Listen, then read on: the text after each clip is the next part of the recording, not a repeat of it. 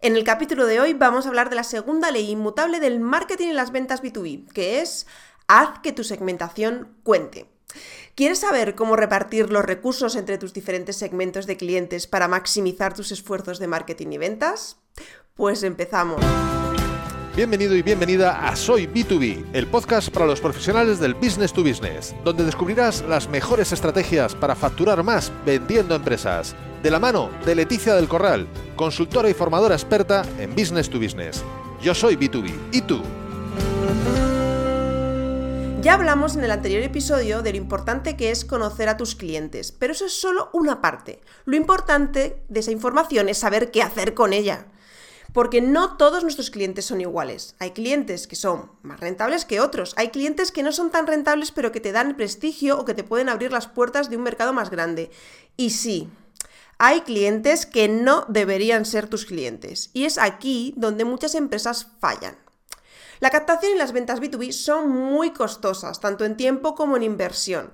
Por eso tenemos que maximizar esos recursos e invertirlos en aquellos segmentos de clientes que nos van a dar más rentabilidad en el corto, en el medio y en el largo plazo. Para ello tenemos que tener muy claro tú y toda la empresa, porque en B2B vende toda la empresa, es decir, desde el primero al último empleado tienen que saber quiénes son tus clientes quiénes son las empresas a las que ayudas y cómo ayudarles y saber en qué leads o clientes potenciales se puede invertir tiempo y dinero en captarlos y en qué leads eh, no se tiene que ocupar tiempo, hay que desecharlos o crear un sistema menos intensivo en tiempo para poder trabajarlos. Para conseguir no despilfarrar recursos en leads poco rentables necesitamos primero una estrategia de marketing basada en cuentas, es decir, un account-based marketing, donde dirijamos nuestros recursos únicamente a captar aquellas cuentas estratégicas que ya sabemos que van a ser más rentables o nos van a abrir puertas. Segundo, tenemos que segmentar y cualificar esos leads rápidamente para distinguir aquellos leads rentables de los que no lo son.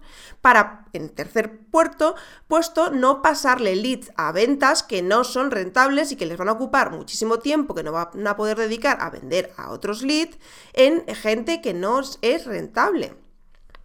Y por último, hay que crear un sistema, una estrategia para tratar aquellos leads que no tienen potencial. Porque en B2B rige el principio de arrieritos, ¿vale? Para los que conozcáis el dicho, es, arrieritos somos y por el camino nos encontraremos. Pues eso, no puedes quedar mal con nadie, nunca sabes esa persona dónde va a acabar. Así que hay que buscar una salida digna para esos leads que no son clientes potenciales para tu empresa.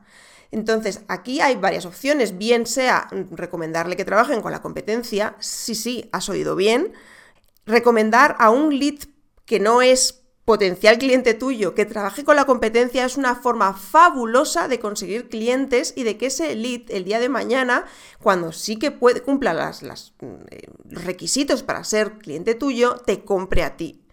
O segundo, crear un sistema de ventas menos exigente en recursos que te permita vender a esos leads menos rentables. Así que, ¿ya sabes quiénes son tus clientes más rentables?